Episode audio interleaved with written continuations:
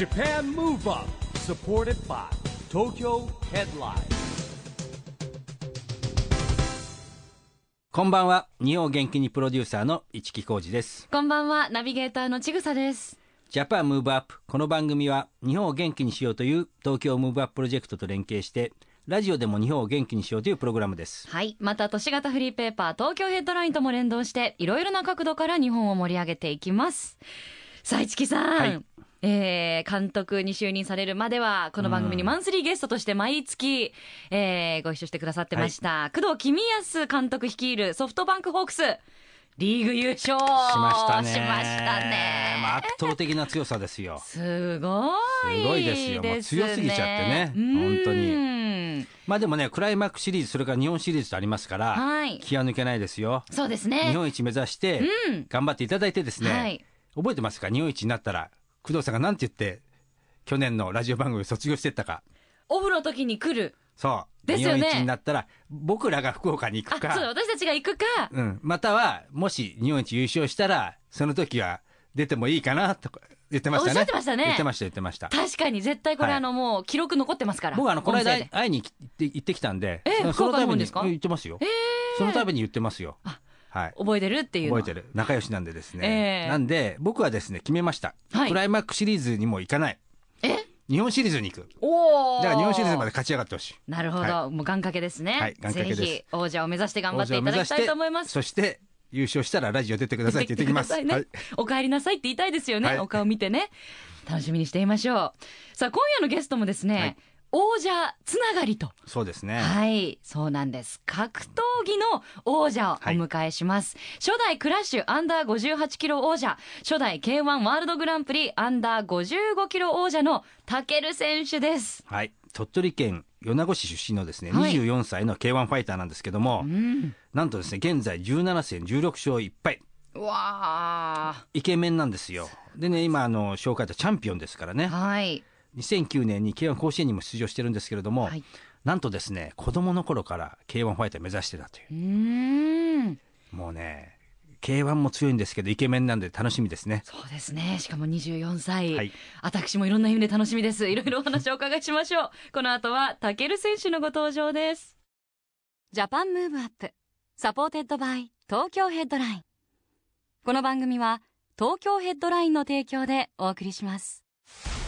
Japan Move Up それでは今夜のゲスト K1 ファイターのタケル選手です。こんばんこんばは。んは。こんばんはよろしくお願いします。よろしくお願いします。あのータケル選手は、はい。タケルって本名なんですよねそうですね。本名、漢字もそのまま、たける武士の武に尊敬すごいです。ねこれもう生まれながらにして格闘家って感じですね親御さんはそういう願いを込めたとかそういうことではないんです強い男の子になれよみたいな。格闘技は好きだったみたいなんですけど、別に多分そういう意味はなくて、はい。なんか歴史がすごい好きで、大和武の御事から、なるほどね、はいそのまま漢字奥もらって。深い名前ですね、はい。ねえ素敵なお名前ですよありねが。とうございます。そんなタケルさんはですねいつ頃から格闘技始めたんですか？そうですね。小学校の2年生か3年生ぐらいだったんですけど、テレビで、あの、K1 を見て、すごいかっこいいなと思って、やりたいなと思って、その時に K1 出てたのが、アンディ・フグ選手で、ああなるほどね。はい。で、空手の道着を着て、大会に出てて、うん。あ、空手やったら K1 出れるんだと思って、空手の道場に行ったのがきっかけですね。へー。小学校2年生ぐらい自分でやりたいって言ったんですか？そうですね、へはい。ーでその空手は何年ぐらいやったんですか？そう、10年以上やりましたね。もう高校ぐらいまでやってたんで、はもうそうするともう当然ながら段とか。一応黒帯は取りましたね。はい。へーで最初は空手で、えーその後キックボクシングに行ったっていうふうに、ね、そうですね、はい。えーとそうですね、空手が、あのー、顔面のパンチがないんですよね。はい。えで、やっぱボクシング技術がないとー、うん。あのー、K1 では通用しないなっていうふうに思って、で、まあもともと K1 ってルールがもうほとんどキックボクシングなので、えー。キックボクシングやりたかったんですけど、まあ、地元にそういうジムがなかったんで、ずっと空手やってたんですけど、えー。新しくできて、はい、そこに入った感じですね、キックボクシングは。その時は空手とキックボクシング両方やってたんですか？それとももう。あ、両方やってましたね。地元にいる時はずっとやってましたね。へはい。ーやっぱ空手の技術っていうのは活かせるものなんですか、すごく。そうですね、うんやっぱあの、まあ、顔のパンチがないだけでほとんどまあ一緒なので、うん。あと空手ってやっぱ他のキックボクシングとか他の、えっと格闘技とはちょっと違うところがやっぱ精神面をすごい鍛えるスポーツで、僕は本当気持ちでは本当誰にも負けないなって自分では思うぐらい本当空手で気持ちを鍛えられて、はい、精神面をやっぱすごい鍛えられたんで、はい、空手はそこがいいなと思いますね。はいこれあのほら今のお話聞くと結構ほらもうプロの格闘家目指してるじゃないですか、はい。でもその空手10年以上やってる中で、はい。い、ろんな大会とかにも当然出ましたよね。はい、出てますね、ええ。いろいろ。はい。そういう中ではこうやっぱりこうその大会の目標みたいなのを持ちながらこうはい。優勝とか目指したりとかしたわけですか、まあそうですね、空手の時も大会、そうですうん。ね。基本はやっぱ大会のために練習するような感じなんで。えーはいじゃあもうずっと23年生の頃からいつかはプロの格闘家になるんだなってそうです、もう思ってた K1 のリングに上がるっていうのをずっと目標にして。すごいねぶれないってすごいですよね。ちっちゃい時っていろんな夢があるじゃないですか。ちっちゃい男の子なんてね。パイロットにある日はなってみて次の週は野球選手になろうとかね。サッカーとか野球とかねいろいろ浮気は全然しなかったんですか？野球もやってたんですけど、うん。まあいろんなことやってもやっぱ一番格闘技が一番かっこいいなっていう純粋に。はい。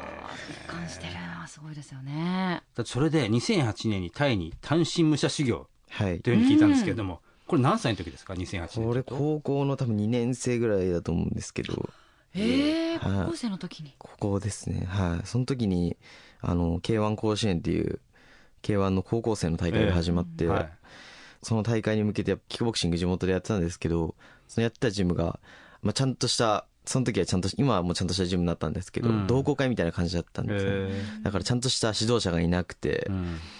なんで、まあ、本格的な技術をうん。学ばないと勝てないなっていうふうに思って、えで、キックボクシングの本場って、タイのムエタイっていう競技なんで、うん。本番に行ったら強くなれるんだろうなっていう純粋にそれを思って アルバイトしてお金貯めて学校ちょっと休んで行ってー。そのタイのキックボクシング習うジムとかって自分で探したんですか？自分でも電話とかネットとかで探して、えはい行きましたね。ーで言葉は通じないでしょ？すっごい多分その時うん。そこを考えてなくてうん。練習行ったら強くなれるってことしか考えてなくて言うん。葉通じないんですよ全然。えで一応英語の辞書を持ってて英語もちょっと通じるんで基本はその辞書見ながら英語で会話みたいな。ーえ。ー行ってから焦りましたねちょっと言葉そうだよね。言葉通じないもんね、3日目ぐらいでちょっとやばいなと思って。えー。でもどうでした？その行った時の本場のどれぐらいいたんですかそれは？1ヶ月ぐらいですね。1ヶ月。はい。すごいねそれも。そうですね。はい。でもやっぱそんぐらいいないとやっぱ技術って身につかないなと思って。タイのジムって練習時間がすごい長いんでえ1日に2回練習があって朝5時半ぐらいから4時間やってーうん夕方3時ぐらいからまた4時間やるみたいな感じ。1日8時間練習があって。えで昼寝の時間があるんですよ。なんで1日が2回あるみたいな感じなんで 練習もすごい集中してできて。それのおかげで今結構試合とかでもそのメーターの技術ってすごい生きてて。食べ物とかは困んなかったですか？食べ物困りましたね。最初えー辛くて食べれなくて、えー。あのジムに住み込みだったんで、えー。ジムの人と同じご飯を食べるんであもうみんな地元の 地元の結構田舎のところのジムだったんでみんなもうタイって辛いんですよね。辛いんですよねすごい最初おかずが食べれなくてあのえータイ米だけ食べてました。ご飯ご飯だけ。食べるともうお腹壊しちゃうんで、へはい。じゃあ逆に体重落ちました？じゃあ1ヶ月で。ああ最初は減ったんですけどうん途中からあの慣れてきて食べれるもん見つけて、はい、近くの屋台とかも行けるようになったんで、食べて。でそのトレーニングして帰ってきて K1 甲子園のはい結果はどうだったんですか、いやそれがあの予選で敗退しちゃって。あれ？そうなんですよ。その敗因は何でした？やっぱ、まあ言い訳になるんですけど、うん体重がその時、えっと、階級が62キロ以下ぐらいの階級で、えーその時僕56キロぐらいしかなくて、みんな落としてきて62なんで、なるほど。体格差が結構やっぱあったのが、格闘あの格闘の試合って言いますよ。やっぱ体格差ってかなりやっぱり、まあそうです。軽量級は特にですね。上の行くにつれてやっぱ階級の差ってあんまなくなってくるんですけうど、ん。軽量級は特にやっぱ体重の差っていうのはすごい大きいなってえー12キロ違うだけでもだいぶ。まあ、攻撃の重さがだいぶ変わってくるので。そう言いますよね。だからやっぱ打撃のね重さが違うっていううーね、ん。でその後 K1 甲子園を出続けたんですかえっ、とその年が最後の年で、えーと高校3年生の年に出たので、うん。それが最後でやっぱそれが本当に悔しくて、ん。まあ、絶対また K1 に出てリベンジしてやろうっていう気持ちがそこからまたずっと強くなって、うん。高校卒業したらすぐにもう東京のあのチームドラゴンっていうはい。もう K1 のチャンピオンをすごい出してるチームがあるんですけど、もうん。うそこに入るためにもう卒業した次の週からもうすぐ入って入門して、えまあ、そのきっかけも本当 K1 甲子園であのプロデューサーをされてたのが、はあのチームドラゴンの今会長をされてはい。る前田健作さんっていう方で,、えでその時に大会が終わった後に僕悔しすぎて、うん。本部席に行ってうん。泣きながらその前田健作さんに「僕こんな弱くないんで」って言って、え 僕もっと強いにもっとやれるんでって言って、熱い男ですね。いやもうなんかこれだけで判断してほしくなくて。やっぱどうにかして K1 の夢を上げたくてそこに出てそこでアピールしなきゃっていうのがあったんですけど全然自分が出せなくてえ悔しかったんでだあのそしたらあの東京出てきてチームドラゴン出てきたらあのもっと強くなるよって言われてーうん。もうその言葉がもうすごい響いて。で、も高校卒業して出てきたってことはその時は？何歳？えー、18ですね。18はい。すごいえー。すごい。で今一日のトレーニングってねどんな感じでされるんですか、そうです。まあ朝基本は、まあ、自主練で走ったりとかして、昼からジムの、えー、とジムワークがあって、うんまあ、ジムワークは4時間ぐらいですかね。でその後まあ自主トレまた筋トレとか、あとはまた僕はその格闘技のジム以外にフィジカルトレーニングのジムにも通ってて、へー。まあ、そのフィジカルトレーニングも休みの日にやったりとか、えはい。ーそのフィジカルトレーニングってどんなどんなことやるんですか？えー、と体幹を鍛えるトレーニングなんですけど、はい。やっぱ格闘技は技術をとか、うん。まあ、スピードパワー鍛えるんですけど、えっ、とそのフィジカルトレーニングっていうのはもう体の元の強さっていうんですかね、を鍛えるとやっぱパンチ力も上がるしスピードパワーももっと上がっていくし。必要な筋力とか上げるトレーニングそうですね。はい。やっぱそれをやるとやらないやらないのだと本当にアスリートのレベルもすごい変わってくるんでうん。体の強さとかも。やっぱ芯がある人ってうん。打撃もスピードパワーも全部ついてくるんで、うん。はい、それを取り入れましたね、はい。もうお休みの日にそれやられてるんだったら本当にこう一日何もしないでダラダラする時なんてめったにない、試合前はほぼ休みないですね、はい、夜は、まあ、いっぱい寝ますけど、じゃあ飲み歩いたりなんかあんましないですか？お酒は基本飲まないです。ねね素晴らしいです。うん習ってください いやいやいや。僕はね別にほらあのコミュニケーションだからね。ですけど。いや実はねあのこの間あの k 1の大会があって、はい。あのタケル選手の試合のね、えー勝者に僕あのトロフィーをあたあの渡す役をいただきましてですね、はい、タケル選手。責任重大。勝って渡したんですけど、ええ。あのねさっき放送前に話したんですけどねなんかね勝ち方になんか納得してなかったような顔してて。勝たれたのに。そうそうそう。だからこのさっきトロフィー渡したんだけどあんまり覚えてなかったんですけどね。すいません。うん。いやもう見るからにのこう勝ち方が納得してないって顔してるわけですよ。ええ。その時は。そうですね。僕あのー僕いつも KO 勝ちをあのもう心情としてるっていうか、うん。倒して勝つのが一番見てる人も分かりやすいじゃないですか、うん。僕もやっぱちっちゃい頃 K1 見た時に KO っていうのがすごい魅力的に見えて、まあ、それを見てこのスポーツかっこいいなって思ったんで、うん。やっぱその KO 勝ちっていうのをお客さんとか応援してくれる人に見せたいなっていう気持ちがすごい強くて、で、まあ、前回の試合が本当チャンピオンになって初めての試合だったんで、うん。特に本当 KO 勝ちを見せたかったんですけど。なるほど。倒しきれなくて。はい。いやでも試合は盛り上がってましたよ。あありがとうございます、はそうですね。それでちょっと悔しくて、うん。すいません。あの ありがとうございました、はい。また次の機会があったらぜひ今度覚えておいてほしいです。よろしくお願ね。あのそんな K1 もですね、えー実はね一時期あの結構地上波のねゴールデンタイムとかはい。で放送されてたんですけれども、なんとですね、えー10月から地上波でのまた放送が始まるということでですね、はい。えーね新番組始まるらしいですよ。はい。嬉しいですよねこれは。いやもうこれのためにやってたようなものなんでうん。はい。また武尊選手たちの活躍でねこう再び盛り上がるといいですよね。いや今ね、あのーこう言っちゃなんですけど、まあ、前の人たちもね、それ、それなりにかっこよかった人もいたんですけど、今ね、結構イケメン多いわけですよ。そう見てください、彼ももう。えアイドルですよね、もう強いだけじゃなくて、ええ。かっこいいでしょ？まあ、今日のもうキャップ斜めかぶりです。ずっと見ちゃうそうそう。瞳がつぶらで。でうん。このいい体ですよ。そうですよまた女性ファンもね今筋肉ですからね。筋肉ですから本当に、えー楽しみですね。いろんな層のファンがこのね新番組は見るでしょうね。ね、新 K1 伝説っていう、そうですね。新番組「新 K1 伝説」は毎週木曜日の深夜にテレビ東京で10月から放送がスタートします、えー詳しくは K1 のホームページ www.k1wg.com www.k- 数字の 1wg.com をご覧くださいたけるさん、この番組はですね、オリンピック・パラリンピックが開催が決まりました、えー2020年に向けましてですね、はい。日本を元気にして、あ、ごめんなさい。日本を元気にするために、私はこんなことしますというアクション宣言をゲストの皆さんに聞いてるんですけども、はい。今日はですね、たける選手のぜひアクション宣言をいただきたいのですが、はい。と。私、たけるは2020年を目指して、日本を元気にしていくために、格闘技界を盛り上げて、K1 をオリンピック競技にします。ほ素晴ーらしいですね。素晴らしい、あの今、俺、新しい競技がね、これ、これそろそろ決まるんだけども、あの空手はね、一応候補に上がってますからね、はいはい。まず空手が入るかどうかっていうことですようね。ん。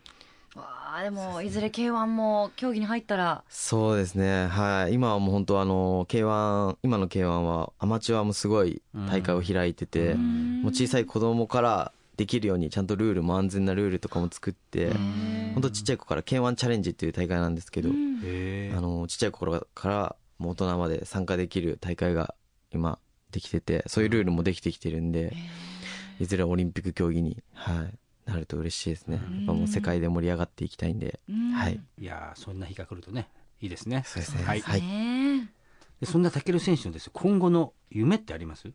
そうですね、あの、僕は、そのちっちゃい頃からやっぱ K1 を見て、本当 K1 選手って、本当スターの集まりだなと思って、うん。K1 っていう大会が。で、ちょっと前は本当正人選手とか、うん。もうちょっと前だとアンディ・フグ選手とか、うん。アナス・ホーソ選手とか、本当誰、誰もが知ってるっていうか、うん格闘技知らない人も知ってるような有名な選手がいっぱいいるんですけど、まあ、今新しい県はこれから始まってどんどん盛り上がってくるんですけど、まだそこまで知名度が上がってないので、まあ、僕はもうちょっと格闘技を盛り上げて、まあ、僕自身も本当もう外歩けないぐらい電車乗れないぐらいもうスター選手になりたいなと思ってるんで、なるほど。はい、まあ、それが第一の目標です、ね、だ大丈夫ですか？そうなってもちゃんと話してくださいね、じゃあ。はい。大丈夫です。はい。でも今ほら、あのー、タケル選手もそうですけど、中量級っていうんですかね、この階級は。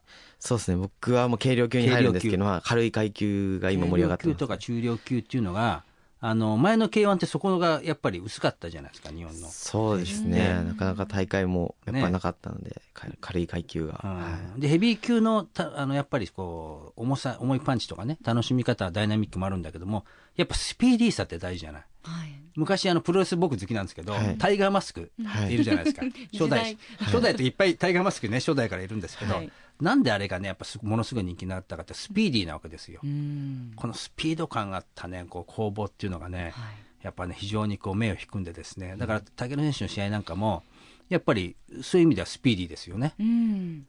だからねそういう意味ではねこれから非常に楽しみですよね。そうですね。すね。昔の K1 に負けないぐらい、うん。もっと盛り上げていくんで。ね盛り上ががってくんじゃないかなと思いますけども、タイトルマッチももう次がそうですね。はい決まってる。んですよねと11月21日に、えっと、代々木第二体育館というところで、はい。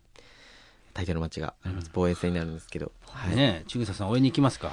私行ったことないのでええ生で見てみたいですいやね迫力ありますよですよね、はいやっぱテレビで見ると、あの、生で見ると全然違うんで。違いますよねはい。ぜひ、はあ会場で応援してほしいですね。ね。えはい。千草さんそれまで番組出てたらじゃあ連れてきますよあい。やいや降りる可能性もあるんですか1月は大丈夫だとねいや。年を超えるとちょっと怪しいんですけどね 年越すとちょっとねね忙しいみたいなんですよね。いやいやそんなことないですよ、えー、頑張ります。食らいつきますよ、はい。そしてしかも武尊選手、あの生で見るのもねもちろんなんですが、うん。画面を通じて、まあ、別の楽しみ方というか、はい。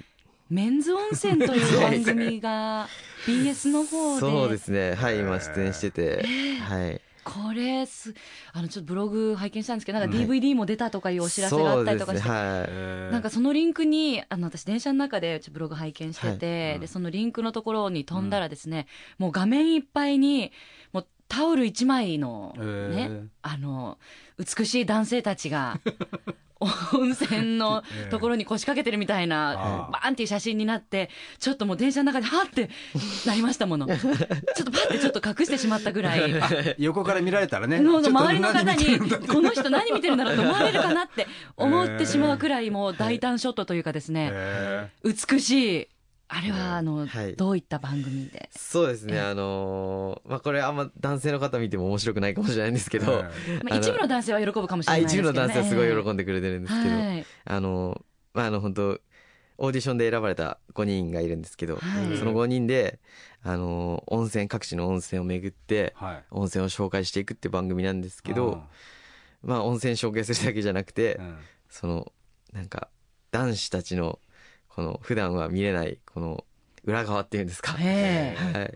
はい。女子会じゃなくて男子会だもん。そうですね男子トークみたいな。はい。温泉じゃなくて、温泉だけじゃなくて、この、脱衣所のシーンまで流れちゃう。脱衣えなんか普段見れないところが、まあ僕も含めてですが他の方も俳優さんとかあ、いろんなジャンルの方がーオーディション選ばれてるんですなんでしょうね。もうすごいですね。それオーディションですごいん選ばれてですよけど、まあそういう普段見れないようなトークとか、あのーまあそういう裏側のところを見れると思うので、でも当然ながらみんなあれですよね。ビルドアップされた人たち。そうです。もうすごい美しい。もうまあそうですね。皆さん体がそれぞれいろんな、タイプのねそうなんですよ。そうなんですよ。あの、あマッチョもいれば、普通の体型の人もいるし、もうガリガリの人もいるし、みたいな。いろんなタイプにこう、あ誰が見ても一人はハマるっていそうパターンですよ。あそうなんだ。はい。あじゃあみんなイケメンなの？一応。もちろんそれはもうだって選び抜かれた、いやだってさ温泉行ける旅全国温泉行ける旅の番組って最高じゃないですか、で出たい人結構いると思うんですけど。ダメなんですねやっぱイケメンじゃないと、え本当にそれは。美しい方限定なんいで。ろんなキャラもいて、本当に多分。でもさ面その白いろんなとこ行ったわけですよね、はい。い今までで行った温泉の中で一番一押しだって温泉。一押しですか？えーっと、そうですね。い伊香保温泉っていう、えー群馬。はい。伊香保温泉。泉行ったんですけど、うん。そこはすごい、温泉も気持ちよくて、景色とかもすごい良くて、えいいですね。なんかなかなかね、プライベートだとお忙しいから、温泉行く機会もしかしてそんなにないかもしれないですけど、お仕事だとそうですね。いろいろ回れていいですよね。そうですね。はい。なかなか、やっぱ、こうゆっくり行ける時はないんで。そうですよね。しかもこんな各地のとこに行くって近く近場だったらあるんですけど、んそうですよね、はい、行かないので。でねよかったら自分でまた行けばいいんですもんねねそうですね ちょっとこれはね、DVD も出てますんで、はい。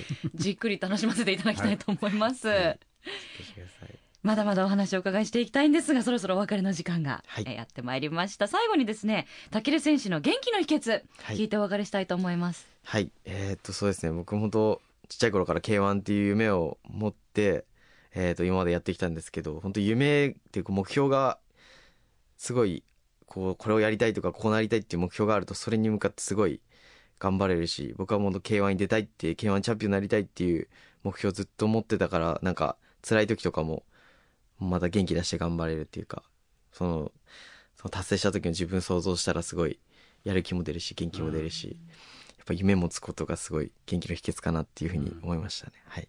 ありがとうございます。いやーそのね夢に向かってですねぜひ頑張ってくださいはい。これからも頑張るので、よろしくお願いします。これからのますますのご活躍も楽しみにしています。今夜のゲストは K1 ファイターのタケル選手でした。どうもありがとうございました。ありがとうございました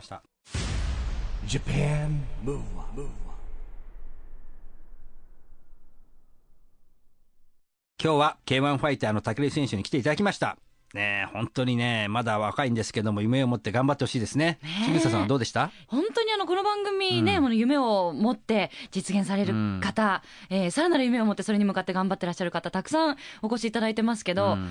本当にちっちゃい時から夢を持ち続けてどんどんね。ね王者になって実現して、でまた次の夢を追って、うん。多分もう次も叶えるんでしょうね。いやすごいなと思ってもかなり努力をしてきた中でね、ええでも自分の夢を語ってる時目がキラキラしてるでしょ？そうなんですよ。なんか、本当こう、なんて言うんですかね。まっすぐで純粋。ででもね、リングの上は違いますよ。厳しい顔してますよ。ね。あはいの、この間、生でご覧になった時の顔と今日と全然違うって。全然違う。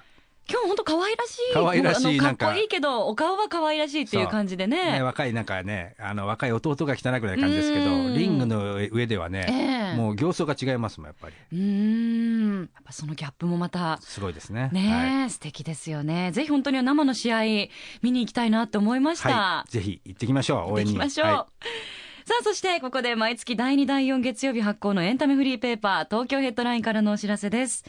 現在23区内を中心にカフェや飲食店など様々な場所に専用ラックを設置し、約35万部を発行しているフリーペーパー、東京ヘッドラインが来週月曜日9月28日に発行されます。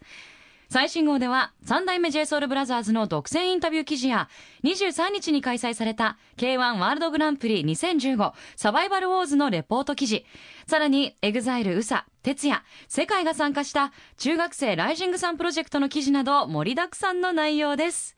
ぜひ、東京ヘッドラインをお近くのラックでピックアップしてください。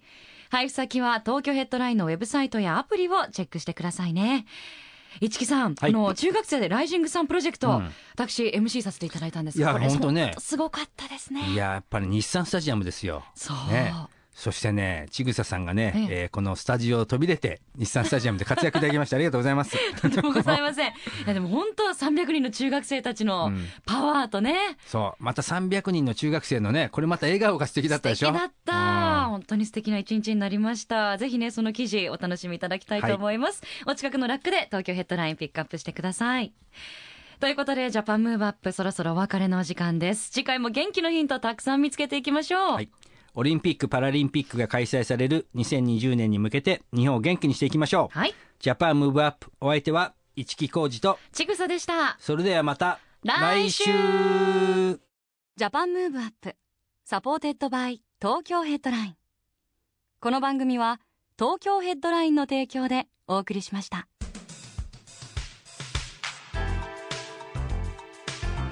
Japan Move Up